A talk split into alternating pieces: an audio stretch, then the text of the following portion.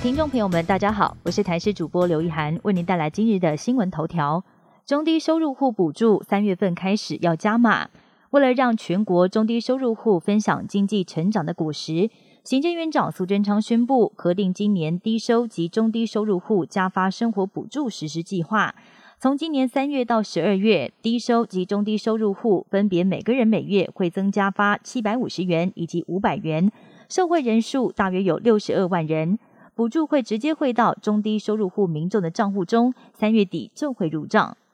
太阳日冕物质喷发，中央气象局长郑明典在脸书表示，太阳表面越来越活跃，日冕物质喷发还好方向没有针对地球。日冕物质抛射就如同是地球上的沙尘暴一般，产生带有浓密电浆物质的太阳风暴，需要四到五天的时间才会从太阳传播到地球附近。历史上，在一九八九年加拿大的魁北克省所发生的大停电，就是一次日冕物质抛射事件所引发的磁暴事件，引发了磁场剧烈变化，在魁北克电力公司的输电网中产生地磁感应电流，也造成超过九个小时的大停电。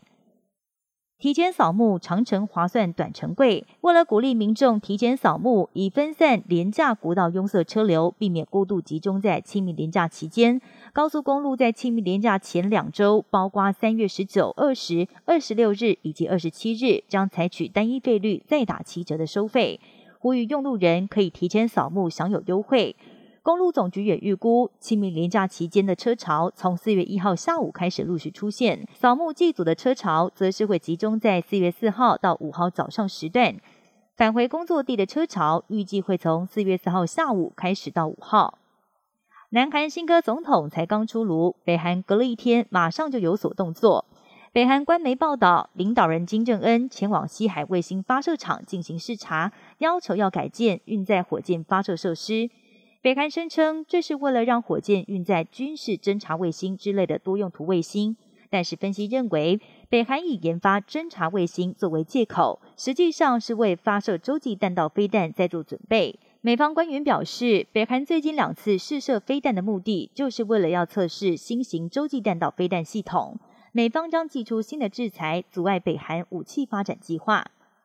俄国侵略乌克兰正在扩大攻势，分别从海陆跟陆路逼近。俄军舰队在南部奥德萨附近发动五波攻势，当地居民还在奋力抵抗。俄军补给线拉得太长，影响到攻势。北约雷达侦测到，俄军的战机已经就近从北边的白俄起飞，进入乌克兰。在陆战方面，俄军地面部队又在往前推进基辅五公里，但却遭到乌军猛烈还击，双方爆发激战。俄罗斯近来不断在没有证据的情况之下，指控美国协助乌克兰发展生化武器，而且就连中国也出来帮腔。尽管美方一再澄清，但是仍然抵挡不住假消息的传播。西方担心俄罗斯攻势受挫，可能会以此作为借口对乌克兰使用生化武器。以上新闻由台视新闻编辑播报，感谢您的收听。更多新闻内容，请锁定台视各界新闻以及台视新闻 YouTube 频道。